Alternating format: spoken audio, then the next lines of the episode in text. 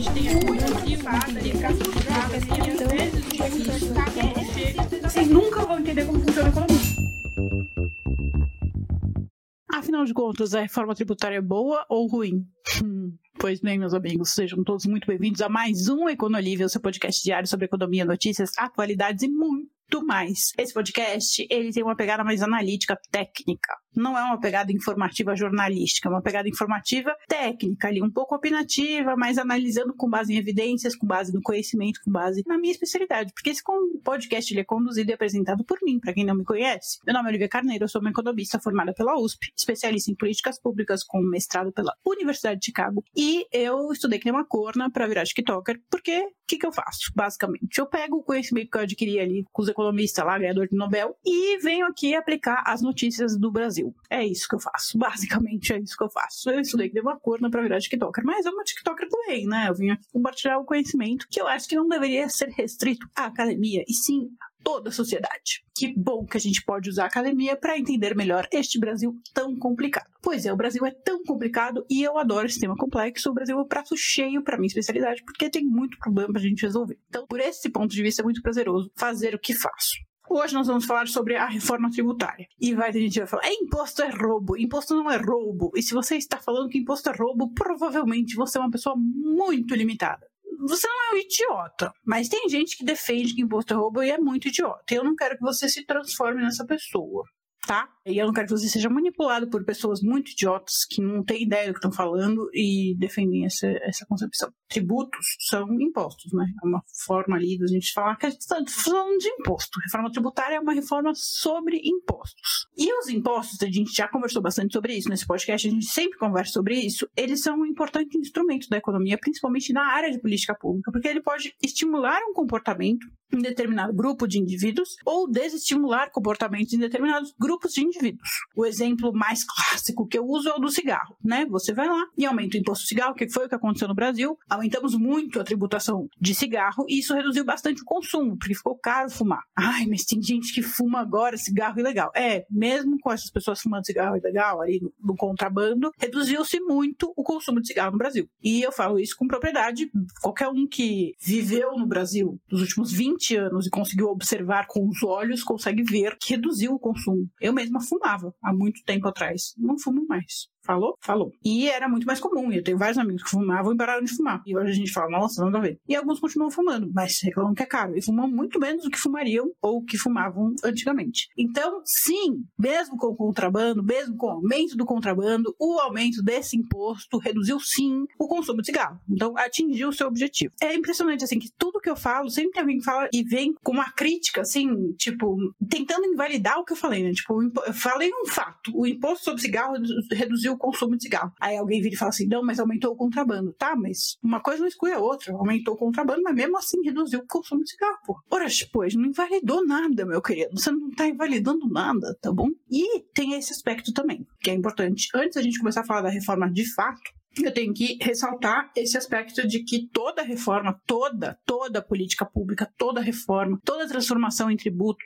todo o processo de mudança na sociedade, principalmente quando a gente está falando de economia, sempre vai ter alguém que vai ser prejudicado. Por mais benéfico que seja, por mais que a sociedade vai disparar, o PIB vai disparar, vai ter muito emprego, vai ter muita riqueza, vai ter alguém que vai ser prejudicado por essa transformação necessariamente, porque hoje tem alguém que de alguma forma está numa situação melhor, que depois da mudança vai estar numa situação pior, vai estar numa situação diferente que vai ser pior seja pagando mais imposto, seja né, tendo menos consumidor, seja lá o que for. Por exemplo, esse imposto sobre cigarro prejudicou muito a indústria do cigarro, que teve que desempregar pessoas, teve que fechar a fábrica, teve que, enfim, várias consequências negativas. E eles não gostaram do imposto. Eu ainda assim acho que valeu a pena. Tudo que tem benefício tem custo, gente. Tudo. Tudo que tem benefício tem custo. Isso serve para a vida, mas estou falando de economia. Tudo que tem benefício tem custo. Não vai existir uma solução que não vai prejudicar alguém. E o importante é você reconhecer que está sim prejudicando alguém. E aí você se pergunta, tá, mas vale a pena esse prejuízo para esse benefício? Ou ainda, é, tá, tá tendo esse prejuízo. Como que eu posso compensar essa, esse grupo que foi prejudicado de alguma forma? Né? Você tem que se fazer essas perguntas. Não é falar assim, não é, não vou fazer essa reforma porque teve esse prejuízo. Não. Você fala, beleza, vale a pena esse prejuízo? Primeira pergunta. Segunda pergunta, tem alguma forma que eu possa mitigar o prejuízo para esse grupo, para essas pessoas? Se tiver, vamos, vamos discutir, entendeu? É assim que a gente pensa em solução, tá bom? Tá bom. Então, tá bom. É, a gente tá falando. Eu ia dar um outro exemplo. É, tá. E aí a gente fala do, do, do, prejuízo e a gente fala, por exemplo, por exemplo, e aí eu vou juntar tudo num exemplo agora, tá? É, juntar esse, esse aspecto do, do custo, do benefício, que sempre vai ter alguém que vai ser prejudicado, e do quanto isso molda o comportamento das pessoas. O mais polêmico de todos, o imposto sobre grandes fortunas. que nem devia ser polêmico, enfim, ele de fato vai trazer um prejuízo para quem é rico. Isso é um fato. Aliás, é, para quem defende, esse é o objetivo, né? Tem gente que defende isso para prejudicar a gente rica mesmo. Aí você tem que se perguntar, mas vai trazer benefício? Porque vai causar uma mudança de comportamento. Quem tem grandes fortunas e pode levar para outro lugar que vai pagar menos imposto, vai tirar a grande fortuna do país. Você quer essa consequência? Se você quiser essa consequência, a gente pode discutir essa proposta. Agora, se a gente não quer essa consequência, por que, que a gente discute essa proposta? Entende? Só que a gente só vai entender as consequências e fazer análise se a gente reconhecer que sempre que tem benefício, tem prejuízo. E aí a gente tem que perguntar: esse benefício compensa esse prejuízo ou não? Ou eu tô fazendo só por birra? E aí que a gente começa a brincar. Beleza reforma tributária. Reforma tributária que está em debate neste momento, ela ainda vai passar por alguns processos de aprovação. E digo-lhe mais: o Congresso e o Senado vai entrar em recesso. Então pode ser que o que eu vou discutir com vocês aqui hoje, amanhã ou daqui a alguns dias, seja outra história, completamente diferente. Mas, como eu, eu discuto de uma maneira técnica, como eu discuto de uma maneira conceitual na economia, o conhecimento não vai invalidar. Então, eu vou te fornecer alguns instrumentos que mesmo se a proposta mudar, você ainda vai conseguir refletir na próxima proposta se vale a pena ou não, se é bom ou ruim, tá bom? Porque é importante que vocês entendam que não existe uma reforma tributária, existem várias propostas de reforma tributária. E todas elas podem ser modificadas, todas elas têm seus pontos positivos e seus pontos negativos. E a gente vai observar isso dentro da proposta que está em trâmite neste momento. A proposta que está em trâmite nesse momento, a maior polêmica é se vai aumentar, vai encarecer a cesta básica ou não, né? O, o Nicolas soltou este veneno e, assim, eu odeio fake news, mas eu gosto de ver o PT provando do próprio veneno. Nossa senhora, gente, como eu fico feliz. Porque assim, é fake news, é mentira, tá? Não vai, não vai encarecer o, o, a cesta básica. Não dá pra gente falar isso taxativamente. Mas o PT faz tanto isso, e fez tanto isso durante tantos governos, que eu fico feliz de ver. Eles causaram tanto que eu fico feliz deles provarem do próprio veneno. Embora, obviamente, é, fake news nunca é legal. É aquela história daquele prejuízo que não compensa, não compensa. Um pouquinho feliz, mas o prejuízo não compensa. Vamos entender alguns pontos, né? Hoje a tributação no Brasil, vocês sabem, né? Vocês vivem no Brasil, ou já viveram, ou enfim, já ouviram falar, se você estiver escutando de outro país, sei lá, que o Brasil é um país que tem uma carga tributária sinistra. A gente paga realmente muito imposto. E nisso, tem duas perspectivas que a gente tem que enxergar quando a gente está falando de tributação e tal. Uma é a perspectiva de ter muitos impostos no sentido de ter, tipo, vários impostos diferentes. Eu vou pagar é, um imposto para o município, um imposto para o estado, um imposto para a federação, um imposto no consumo, um imposto na produção, vários impostos com nomes diferentes, vamos falar assim. Então são vários impostos diferentes. E também, ao mesmo tempo, tem a outra perspectiva, que é o tamanho do imposto de cada imposto. Então, o imposto que eu vou pagar para o município de 30% é um imposto muito alto. O imposto que eu vou pagar para a federação de 5% já é menor. O imposto que eu vou pagar para o estado de 0,5% é pequeno. Entendeu? Tem o tamanho dos impostos. Então, a gente está olhando na perspectiva de volume, de quantidade, né, de escala, da quantidade de impostos, e a gente está falando, e tem outra perspectiva que a gente está falando, que é o percentual ou a forma de incidência, né, o tamanho do imposto objetivamente ali implicado. Eu tô tentando falar da forma menos economês possível, da forma mais acessível possível, mas eu espero que vocês tenham entendido. Então a gente tem vários tipos de impostos, aí a gente tá falando, eu vou falar nomes, né? Tipo, impostos com nomes diferentes, e tem o tamanho, que é o número. Então, o imposto de 30%, o imposto de 0,5%, o número, se é muito ou pouco. Imposto de um real, o imposto de 50 mil reais. Entendeu? E a gente pode ter um país que tem muitos impostos, tem vários nomes diferentes, mas todos esses impostos são muito pequenininhos, 0,0001%. Esse país vai pagar pouco imposto, embora tenha muitos nomes de impostos, a incidência é pequenininha. Então, vai pagar pouco imposto. E pode ter um país que só tem um imposto, um imposto único. Só que esse imposto único é tipo 90%. Aí você vai pagar muito imposto. Você vai pagar muito dinheiro só tem um nome, só tem um tipo de imposto sendo incidido. Mas o volume dele é muito grande. É importante que vocês entendam isso. Eu sei que para alguns eu devo estar parecendo uma idiota falando, mas é importante que a gente entenda, porque tem gente que fala assim, ai, vamos resolver com o imposto único. Será? Porque o imposto único pode ser ruim também, entende? Não é só a simplificação. A simplificação é muito importante. E aí é um aspecto muito mais jurídico do, do que econômico. E é claro que é um aspecto econômico também. Não estou deixando de, de valorizar a importância que tem na economia, mas essa é uma discussão que quem é do direito tem mais propriedade para falar dessa, desse aspecto do que quem é da economia, embora os dois tenham propriedade para falar. Enfim, e a gente estava falando que a gente tem no Brasil os dois tipos. A gente tem tanto vários nomes de impostos, quanto o percentual de imposto, né, o tanto que ele come ali do seu dinheiro, também é muito. Então a gente tem o pior dos cenários, a gente tem o ruim dos dois. E a gente vai tentar nessa reforma de mitigar os dois aspectos. A gente quer diminuir o percentual e a gente também quer diminuir o nome, os nomes, os vários nomes de impostos. Isso, os vários nomes de impostos, a gente está falando principalmente de um processo na cadeia produtiva. Então, eu vou pegar como exemplo este microfone. Quando eu, consumidora, comprei este microfone, eu paguei imposto do consumo. Fui na loja, paguei na loja lá um preço e nesse preço tinha alguns impostos no consumo, isso é o consumidor final. Eu no consumo, imposto do consumo. Só que a loja, quando ela comprou o microfone do fabricante, ela também pagou imposto. Pagou imposto para comprar do fabricante e provavelmente também pagou imposto para vender para mim. Mas vamos falar do imposto para comprar do fabricante. Pagou um imposto ali e tem os impostos que estão relacionados à loja em si, né? Então, o imposto que a loja paga para o vendedor, de trabalho, né, do salário do vendedor, o imposto de, sei lá, locação do imóvel, esses impostos mas tem o imposto do consumo direto, né, relacionado diretamente ao produto aqui, no caso do microfone.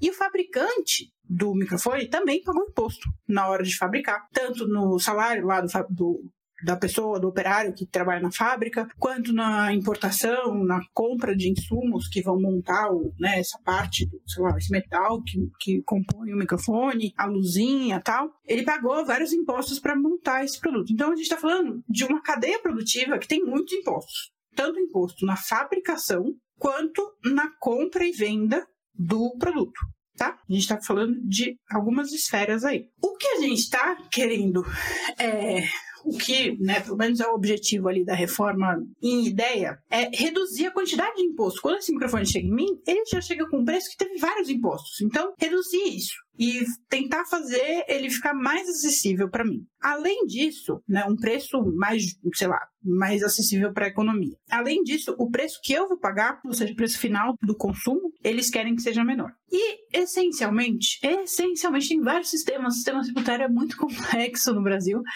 Mas essencialmente o, o, objetivo, né? Como que vai se traduzir isso na reforma? A gente tem essencialmente cinco grupos né, de impostos que estão sendo afetados diretamente. O IPI de imposto, a gente está falando aqui de imposto sobre consumo, tá? Então a gente tem cinco esferas do imposto sobre consumo que eles estão tentando simplificar em um só. Ou vai em dois que é IPI, PIS, COFINS, que são impostos federais, ICMS, que é o imposto estadual, e o ISS, que é o imposto municipal. E aí, esses cinco impostos se transformariam em um imposto subdividido em duas esferas. que difícil. Então a gente pegou aqui cinco e compilou em um só que é o imposto sobre valor agregado, que é o IVA, né? Imposto de valor agregado, que enfim, junta tudo. E aí ele, esse IVA vai ser subdividido em dois, que é o da federação, né, o federal, e o dos estados e municípios.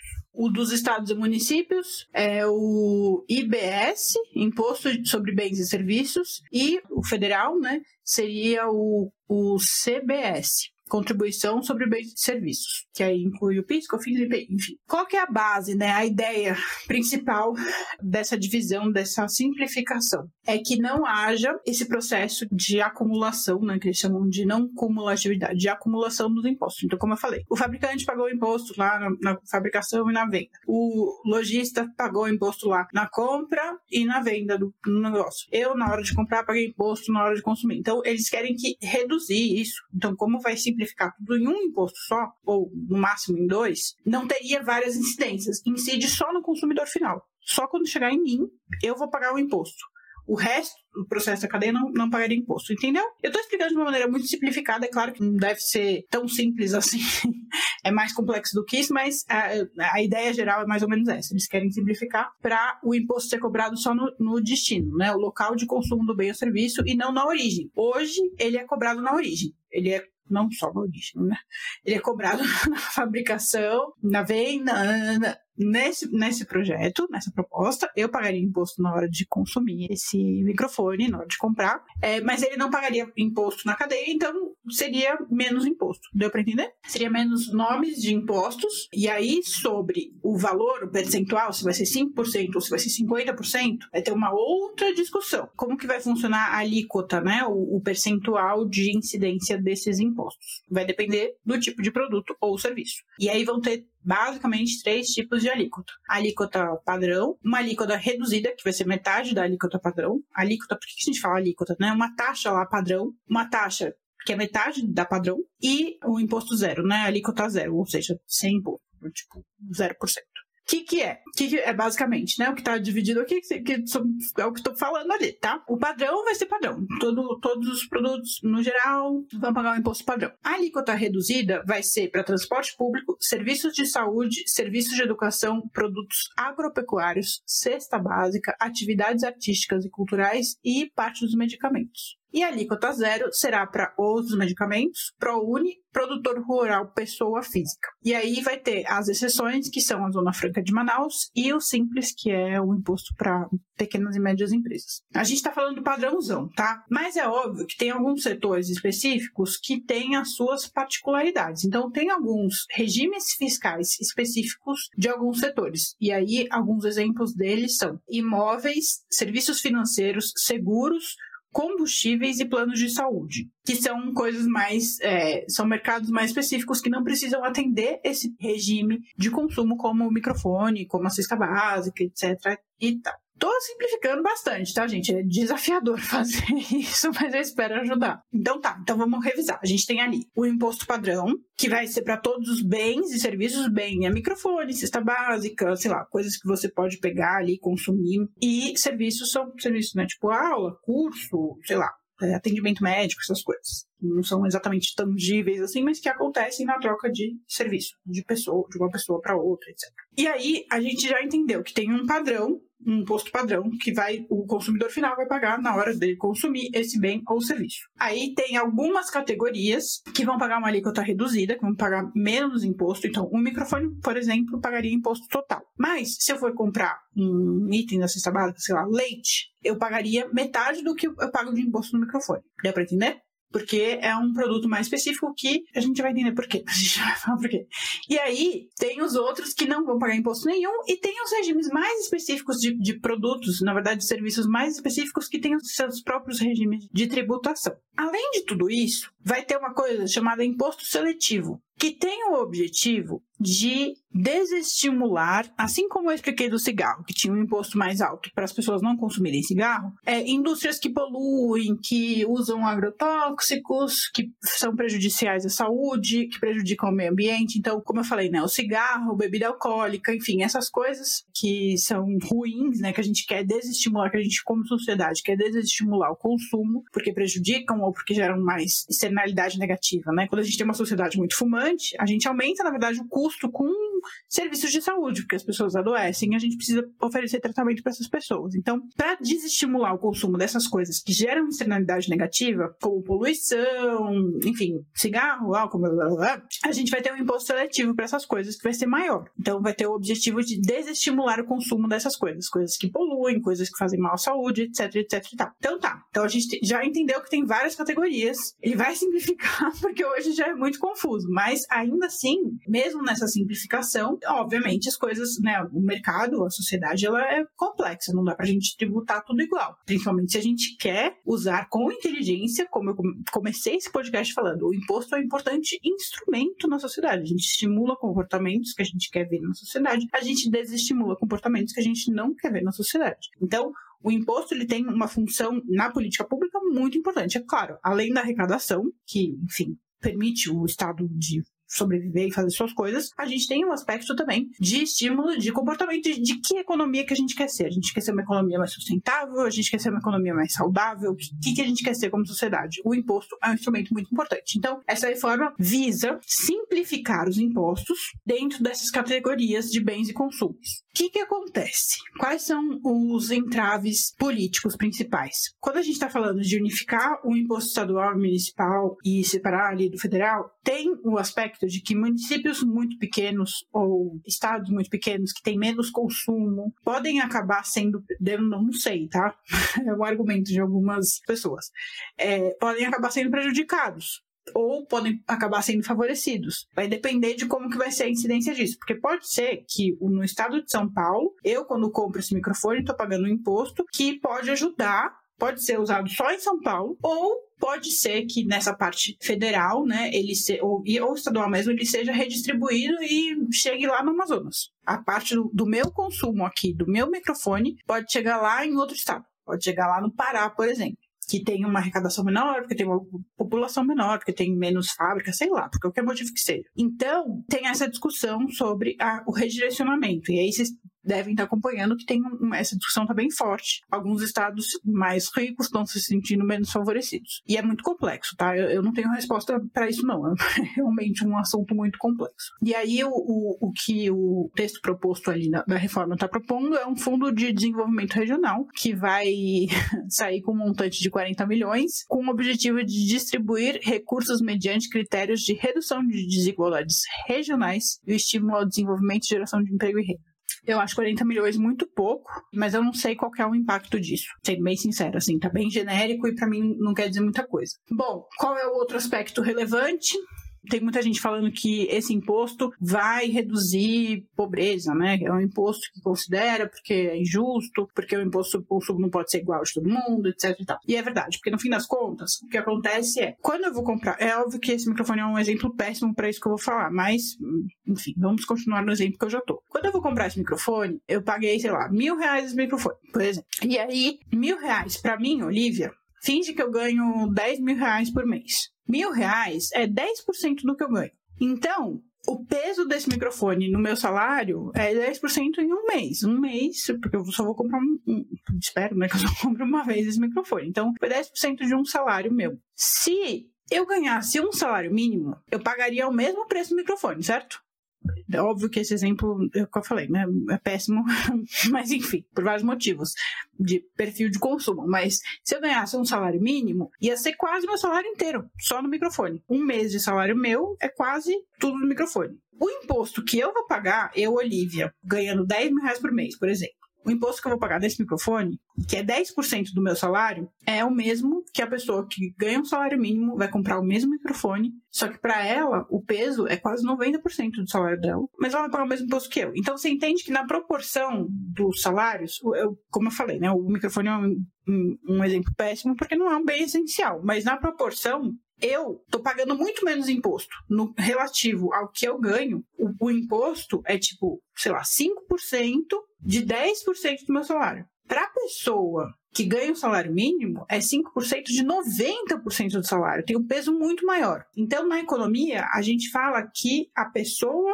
mais pobre, nesse caso, está pagando mais imposto do que eu. Eu estou pagando menos imposto. Se você pegar na proporção do quanto cada um ganha, eu estou pagando muito menos imposto do que a pessoa pobre. Mas o microfone foi muito infeliz porque não é um bem essencial. Quando a gente está falando de, de alimentos e coisas como moradia, etc e tal, que são bens essenciais, aí a coisa, o bicho pega. E aí, a tributação tem um papel, principalmente a tributação de consumo, que é onde todo mundo paga o mesmo imposto. Não importa se você é um magnata multimilionário ou se você é, sei lá, um, um trabalhador comum de supermercado, vocês vão pagar o mesmo imposto se vocês comprarem o mesmo produto.